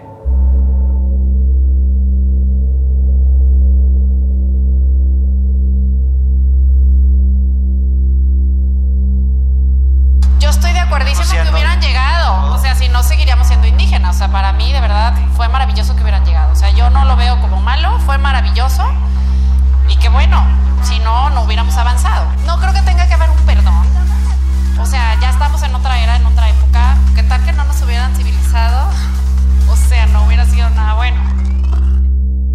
¿A qué clase social perteneces? Bueno, clase media trabajadora, como se le dice. Clase working class, clase media trabajadora. Sí, claro. ¿Alguna vez te has sentido discriminado por dar clase social? En algún momento sí. ¿Puedes contarnos tu, tu caso, por favor? A ver, ¿cómo lo podría plantear? A ver. ¿Cómo sucedió? A ver. No hay que plantearlo mucho. ¿A qué clase social perteneces? ¿Media? Media. ¿Y ¿Te has sentido discriminado alguna vez tú por otra clase social? Por la. ¿En serio? ¿Cómo? Cuéntame. Bueno, no sé. A veces hacen chistes o como que te miran medio raro porque soy de la clase media. Porque por no ser millonarios como ellos. Claro, exacto. ¿Puedes poner un ejemplo concreto en el cual te hayas sentido discriminada? No recuerdo ahora. Pero sientes que te mirado así como... Sí, como diciendo, ay, por Dios, ni te me acerques. ¿A qué clase social perteneces?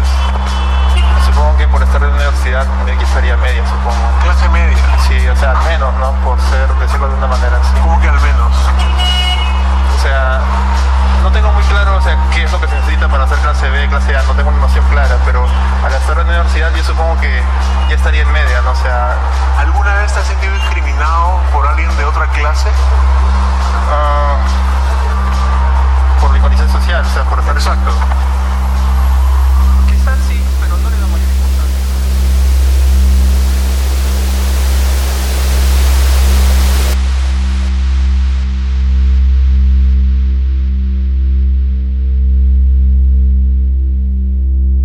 Cada diez mexicanos que trabajan ganan menos de 5 mil pesos mensuales, tres salarios mínimos.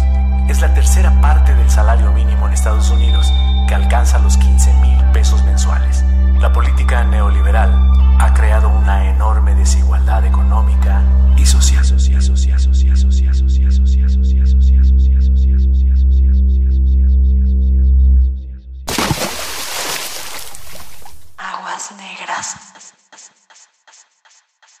Cada año un millón de jóvenes ingresa al mercado laboral, pero ni 25% logra encontrar un empleo. Más de 20 millones no tiene para pagar la canasta básica, pues el salario ha perdido 80% de su poder de compra. Hace 28 años el salario mínimo alcanzaba para comprar 51 kilos de tortilla o 280 piezas de pan blanco o 12 kilos de frijol baño. En 2011, con el mínimo, solo se puede adquirir 5 kilos de tortilla o 25 piezas de pan o 3 kilos de frijol. Los neoliberales redujeron el gasto social, dejaron de invertir en infraestructura, clínicas, hospitales, educación y seguridad social. Se busca que los mexicanos tengamos un nivel educativo que llegue exclusivamente hasta la secundaria. Mano de obra barata que sirva a los intereses de los grandes países industrializados y que produzca a muy bajo costo.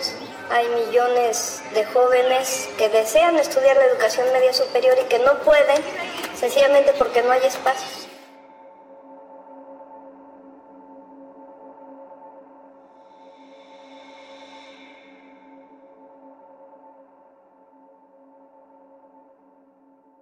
Que sepan que el día de hoy me van a acompañar a pasar un día conmigo en la Ibero. Así que quédate conmigo y pues vamos a alistarnos ya para ir a la escuela.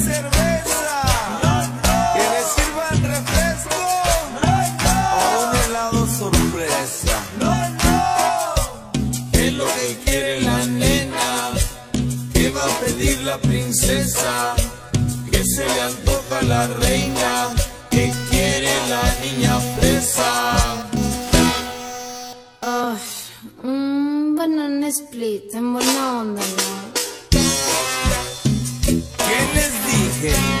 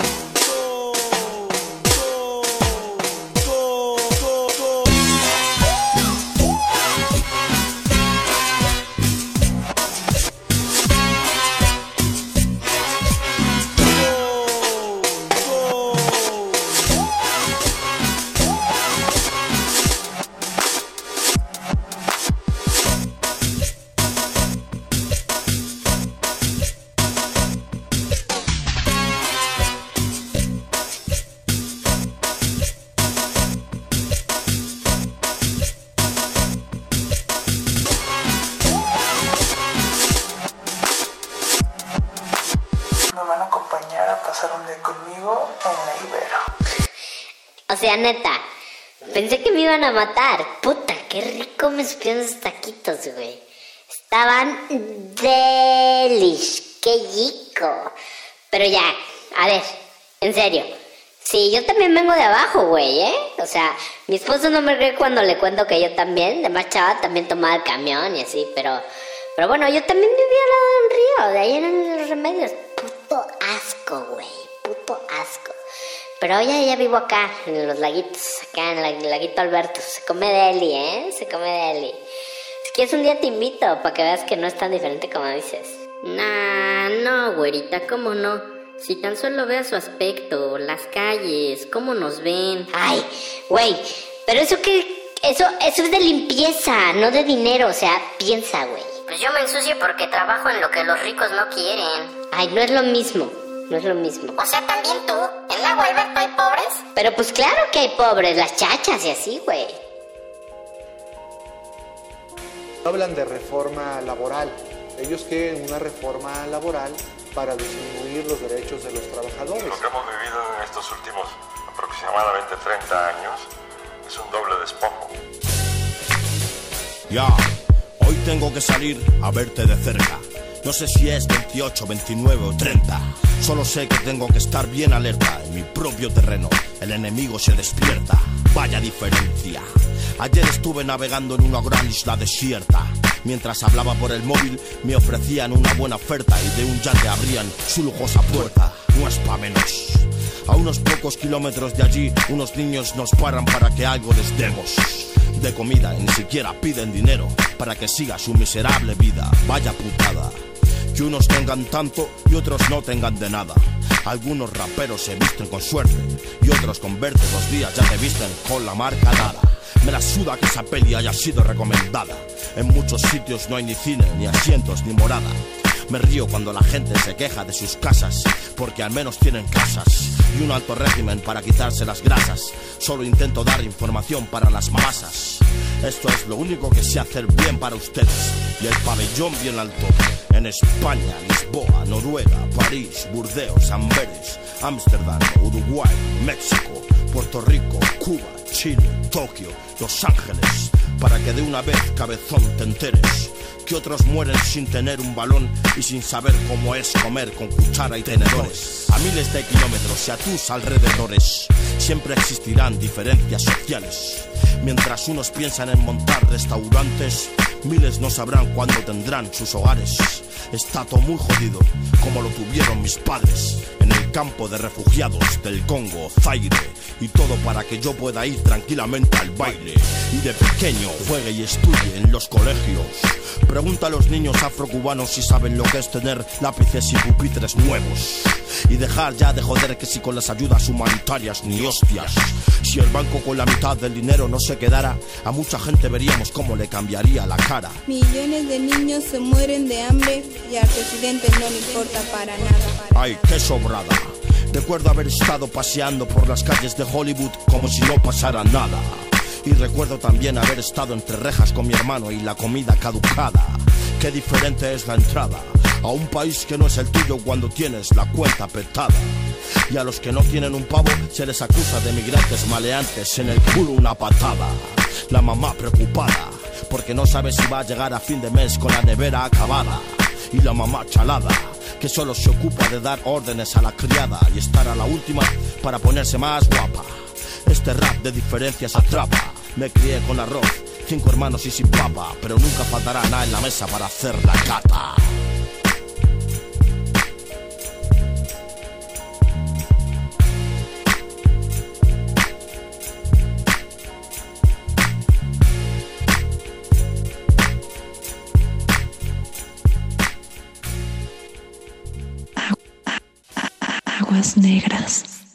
Hay aquellos que incluso después de infringir la ley explotan al ser sancionados por las autoridades. Que yo me estacioné un minuto y me están chingando. Ojalá también saques a los que roban. Eso estaría bien que los saques. ¿eh? Pero finalmente es una falta de Por eso, saca también a los que roban, man. Y si quieres, fírmame, me la pelas a mí. No, no, no. ¿No? nada más Sí. la- la Te, pregunta es- te aviso, me la pelas. A mí me la pelas, cabrón. A mí tú me la pelas. ¿Sí? También ponte a sacar a los que roban y a los que asaltan y a los de las pistolas. Yo vengo mucho y te escupo y te mando a chingar a tu madre. ¿Qué te parece? ¿Qué te parece? ¿Qué te parece? ¿Qué, qué- qué te quieres meter conmigo? ¿Eh? ¿Te quieres meter conmigo, cabrón? ¿Eh? ¿Qué traes? ¿Quieres firmarle? Fírmale a tu puta madre.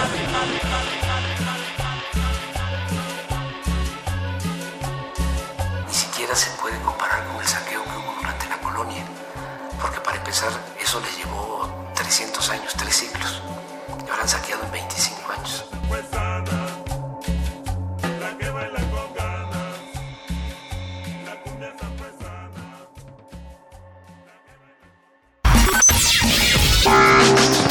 Estamos con Paola que muy amablemente nos abrió las puertas de su casa, siendo perfectos desconocidos. ¿No te da miedo? No. Oye, pues estamos platicando sobre niveles sociales. ¿Con cuánto dinero la, la hace para un día? Pues ya por muy poquito que lo haga, pues son unos 50, 60 pesos al día. ¿Dónde están los antros que te gustan? En Santa Fe, en La Condesa también. ¿Ustedes preferirían que se disculpara al presidente más que al rey de España? El presidente de México. El presidente de México por la Los economía, gobernadores los gobernadores de aquí. que se nos han llevado la, la hora que maltrataron a la zona indígena, que no nos respetaron. Por, eh, por usos y costumbres no nos respetan y no nos respetaron por, por siendo acá gobernantes y es lo que no, no, no se vale. ¿no? Chamula siempre estamos un poco marginados de- de- de- de- del gobierno. El gobierno dice que sí hay apoyo en todas partes, pero lo que es zona indígena, hay, hay comunidades que están hasta allá adentro, que el gobierno nunca llega. No creo que tenga que haber un perdón. O sea, ya estamos en otra era, en otra época. ¿Qué tal que no nos hubieran civilizado? O sea, no hubiera sido nada bueno. Sino esa clase media que se sintió que estaba en el primer mundo y que podía estarlo sin necesidad de los 100 millones restantes de mexicanos. Y lo que dice aquí es esto, dice, nosotros somos los que trabajamos y pagamos impuestos, lo dudo. Más que emoción, veo emoción, lo que veo sobre todo es susto. ¿sí? Muy entendible. A las élites, porque son élites, ¿sí? Eh, clase media, clase media alta, en fin, pero en un país, digamos, con cuyo salario mediano, cuyo salario promedio, digamos, es 6 mil pesos al mes, datos del Instituto Mexicano Todos ellos están Social, en el están- 1.8% más alto de la, hasta arriba, redistribución- sí. de la distribución del ingreso. Y desde siempre las élites le ha tenido mucho susto a los números movilizados. O sea, a los grandes números de personas que no han tenido acceso al poder, a la representación, les da mucho susto. Y hay una parte de la sorna, me parece que tiene que ver, sí, expresa el clasismo, pero también es una especie de defensa muy reactiva de, de- de una reacción muy, muy primitiva también frente al susto de que su discurso dominante, el discurso de antes, el- efectivamente el de los individuos, el del mérito, que creo que me preocupa un poco que nos vayamos al otro extremo, de que ahora ya no importa nada ¿sí? el esfuerzo, pero más allá de que es cierto que la meritocracia ha servido para encubrir el privilegio, se agarran de ahí. Pero yo vería sobre todo una élite como toda élite que cuando los grandes números de personas que integran una sociedad, la población amplia, se moviliza. El líder además habla su lenguaje y está en consonancia emotiva con él, se siente excluida. Y esa condición de exclusión para la élite es tremendamente incómoda. Hay una oportunidad para los discursos fascistas. que niega la legítima existencia del otro como inferiores, como con cerebro pequeño, como ignorantes, como sujetos de, de dádivas y de clientelismo, y que no lo tolera. Eso para mí es fascista, pero hay en todo proceso de cambio esa posibilidad. Pero aparte de todo, ni siquiera son ideas de él. Son ideas que vienen de ese populismo y de ese socialismo de Sudamérica, ¿no? Este es un comunismo barato, el de este. Pues definitivamente nos discriminan porque decir fifi parece que hubiéramos nacido en condiciones de suerte y que no trabajáramos y que el dinero llegara a nosotros. Hoy en día los que no se sienten fifís son los que están discriminando a los fifís. Sus hijos son fifís, discriminando a los fifís, los fifís, los fifís, discriminando a los fifís. Sus hijos son fifís, discriminando a los fifís. Sus hijos son fifís, discriminando a los fifís. Sus hijos son fifís, discriminando a los fifís. Sus hijos son fifís, discriminando a los fifís. Sus hijos son fifís.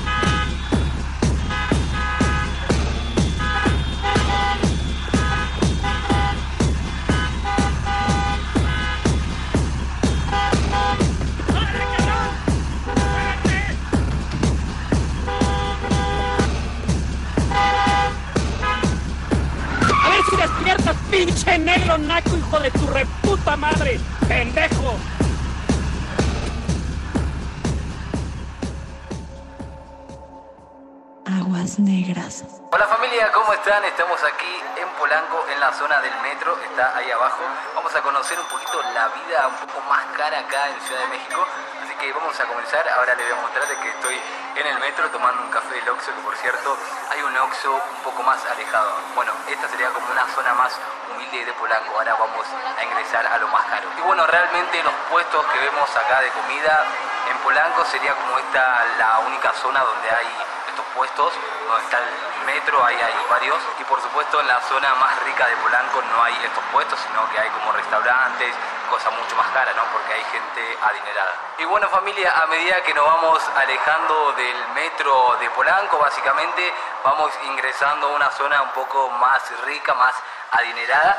Ya vamos viendo, aquí estoy viendo, varios coches más lujosos. Bueno, para mí que vengo de un país donde esto no se ve tan regular, digamos, eh, para mí es mucho lujo, mucho lujo ver carros de BMW, Ferrari, Porsche o Porsche, como se le llame, ¿no? Tampoco vamos a ser expertos en la pronunciación, ¿no? Pero vamos yendo hacia la avenida de Presidente Mazarik y vamos a ver ahí que hay tiendas, autos, carros y lo que quieran, si tienen dinero, lo pueden comprar en Polanco. A México se le conoce como la paradoja mexicana. Es el país número 20 con más millonarios del mundo, pero también forma parte de los 15 países donde existen más personas pobres, con problemas para alimentarse adecuadamente. Una consecuencia de la histórica desigualdad de México. Pero hasta ahora no se conocía cuán profunda era la brecha entre pobres y ricos. Un estudio presentado esta semana revela que los más acaudalados, equivalentes al 1% de la población, acumulan riquezas similares a las del 95% de los mexicanos. Clase media mexicana, alimentando hoy a los mochaorejas del mañana.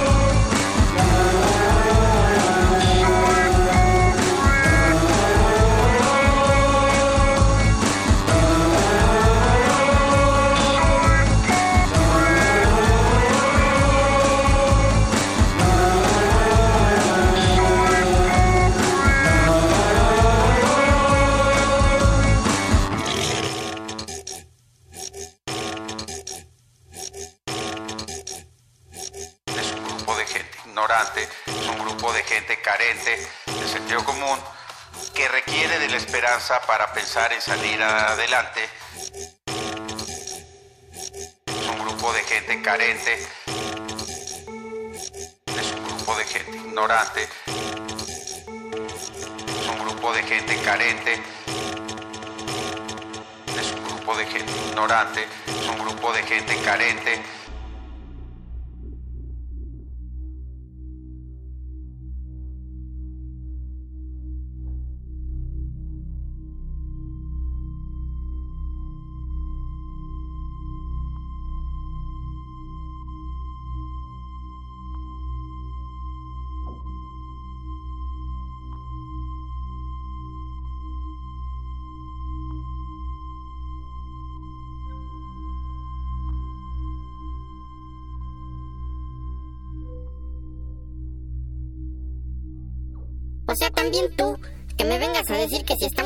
Estamos en la miseria es por huevones, por sucios o porque queremos, si es una mamada.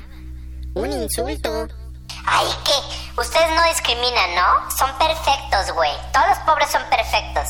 No mienten, no roban, si no, no tienen necesidades. ¿O qué? Siempre son las víctimas, ¿no? No estamos ahí porque queremos tampoco, ¿eh? Ay, ay, ¿qué, güey? Claro que tienen necesidad, por eso roban, güey. Ay. Ustedes no discriminan, ¿no? Son perfectos, güey. No mienten, no roban sin tener necesidad. ¿O qué? Siempre son las víctimas, ¿no? Bueno, pero ya, no te enojes. ¿Y qué? ¿Me aceptas la chambita? 2.500 al mes y vienes diario. ¿Qué onda? ¿Te animas?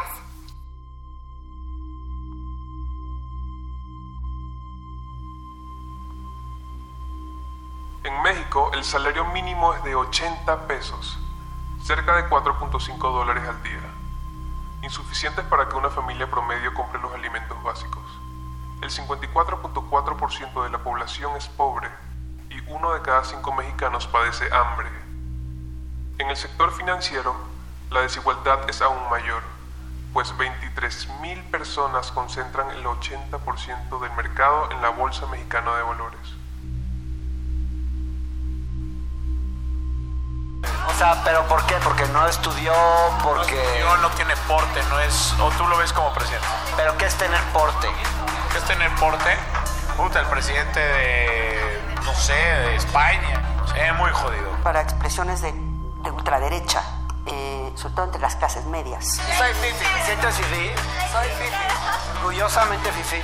Obvio soy fifi. No, aquí somos fifis el hecho que seas fifi pues, te costó, ¿no? Y a mucha honra os costó y no te lo regaló nadie, ni te lo. O sea,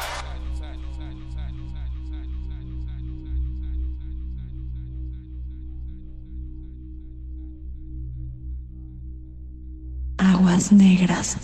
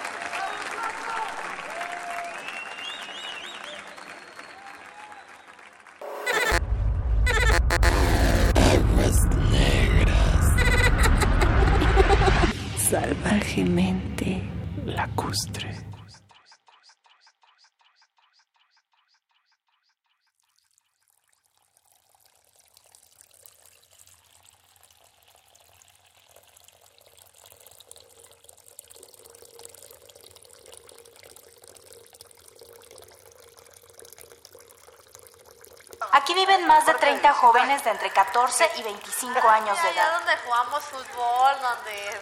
Siempre cuando estaba en mi casa y luego me, me pegaba mi jefe o me corría de mi casa. Y, y así, entonces ya tenía miedo de regresar a mi casa. Ya no sabía para dónde irme.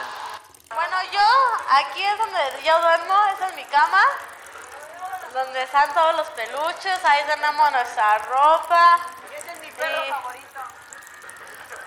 Ay, esa es nuestro, nuestra mascota. Tenemos dos. Con el baño donde nos bañamos, ahí está el baño de, de los hombres. Nuestro jacuzzi está ahí entre los arbolitos. Aquí pues amontonamos, ese es nuestro almacén de ropa, ¿no? Amontonamos toda la ropa, lo que nos quitamos, lo que ya no sirve. Por distintas razones, ellos llegaron a este puente y lo convirtieron en su casa, su refugio, su hogar.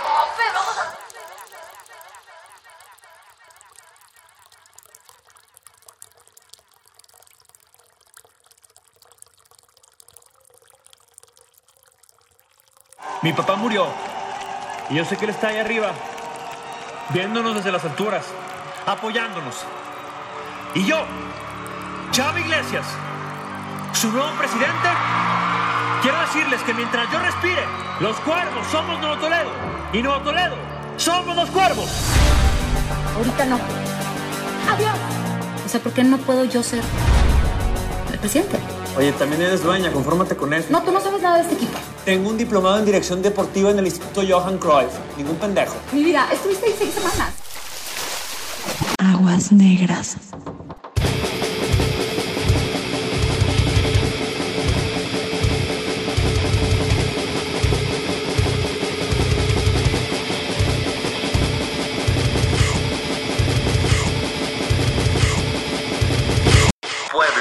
Término sociedad.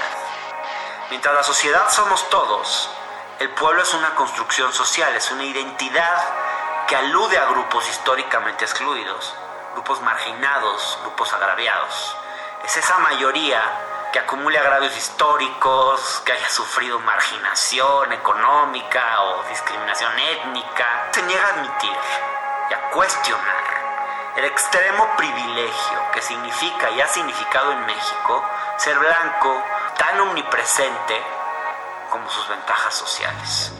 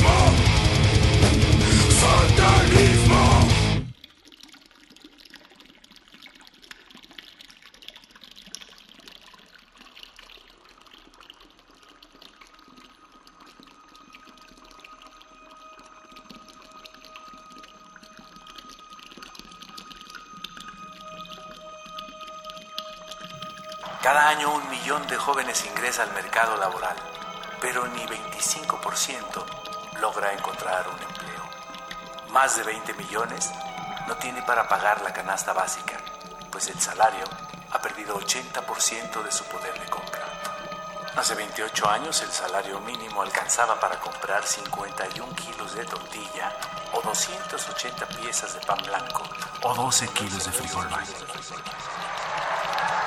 Ya váyanse, pinches nacos. ¿Qué le estás hablando, A güey? ti, pendejo, ¿hay algún pedo? Ey, ey, ya bájale, ¿no? Vámonos. Mulonas. Ya bájale, ¿no, güey? Nomás porque estamos aquí, ¿no? Pinche ignorcito de mierda. Mierda, mierda, mierda, Uy, puta madre, qué genio. Yo no sé ni para qué. Te trata como un retrapo, ni te pela. ¿Qué vamos a hacer? Mañana me voy a Canadá. Vámonos al mar. ¿Quieres, Renata?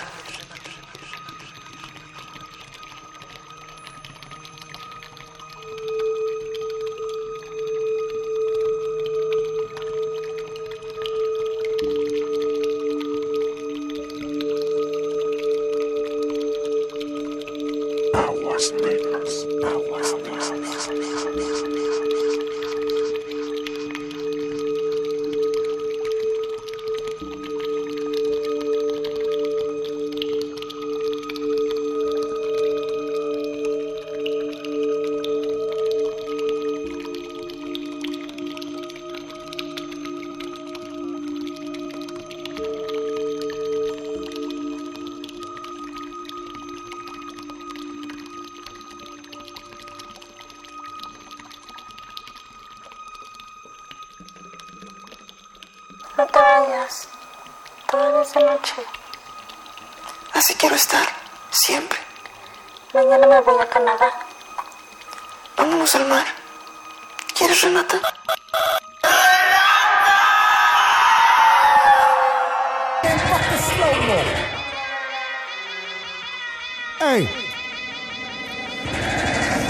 Slave, you protesting to get in a fucking lookbook. Everything I scribbles like the anarchist cookbook. Look good, posing in the center for the cookbook. Black on black on black with the ski mask, that is my crook look. How you like my styling, bruh? Ain't nobody smiling, bruh. About to turn this motherfucker up like Rikers Island, bruh. My thuggers and my cripples and my blooders and my brothers. When you niggas gon' unite and kill the police, motherfuckers, or take over a jail. Get them CO's hell. The burning of that sofa, goddamn, I love the smell. Blankets and pillow torching. Where the fuck the warden? And when you find them, we don't kill them, we just waterboard them. We killing them for freedom cause they tortured us for boredom. And even if some good ones die, fuck it, the Lord will sort them. We, we out of order, your honor, you out of order. This whole court is unimportant. You fuckers are walking corpses. I'm a flip wig synonym, living within distortion. A bite into a cyanide molar before you whores win. I'm a New Yorkie and I'm fucked for the jump. I wear my Yankees so tilted, I actually walk with a hunch.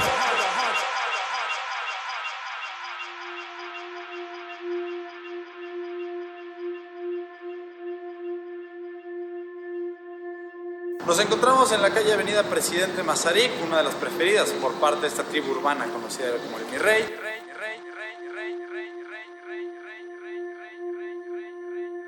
Por primera vez, la Ley Federal del Trabajo y la Ley del Seguro Social protegerán los derechos de las trabajadoras del hogar a través de una serie de medidas. Está el reconocimiento de la relación laboral a través de un contrato por escrito que se va a tener que firmar, una jornada máxima de 8 horas diarias y un régimen de horas de descanso como el que tendría cualquier otro trabajador formal, digamos. Una remuneración de al menos dos salarios mínimos y el reconocimiento y de prestaciones laborales fijadas por ley como son vacaciones, prima vacacional, pago de días de descanso, acceso obligatorio a la seguridad social y aguinaldo. El asunto tiene una importancia enorme porque por primera vez se reconocen los derechos laborales de un sector de la población que prácticamente ha vivido en una suerte de régimen de servidumbre.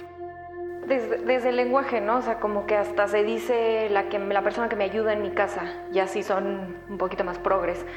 Y pues nos ayuda, es un trabajo, ¿no? Yo no voy a ayudar a mi, a mi chamba, voy a trabajar. Es un mal término. Es yo, un mal término. Yo lo usé el otro día, entrevisté a Marcelina, que es la máxima dirigente de las trabajadoras del hogar, y yo usé el término ayudar y ella después me dijo, no, es que el término no es ayuda, porque es un trabajo, pero la gente progre cree que decir la persona que me ayuda en mi casa es como que un término políticamente correcto y bonito y en realidad está mal porque no es una ayuda, es, es un, un, trabajo. Es un trabajo como históricamente, como cualquier otro históricamente feminizado y en el que además de todo acumulan dimensiones de opresión, ¿no? Entonces es, es, es ¿Cuáles dirías tú que son las peores cosas que le suceden a una trabajadora del hogar en México? Eh, creo que son muchas cosas, eh, pero eh, se viven mucho, muchos tipos de violencia, sobre violencia. todo estar en, en, en, un hogar que es privado y que no se sabe qué, qué pasa dentro de, de, del lugar donde trabajamos, pero muchos tipos de violencia. Acoso laboral, sexual, eh, explotación laboral. Algo que es un trabajo, pero que pareciera que no lo es.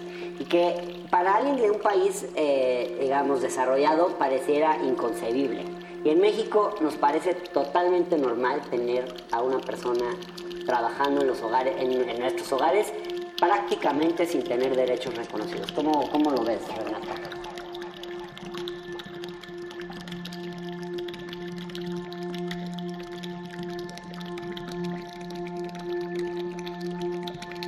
No te vayas. Toda esa noche. Así quiero estar. Siempre. Mañana me voy a Canadá. Vámonos al mar. ¿Quieres, Renata?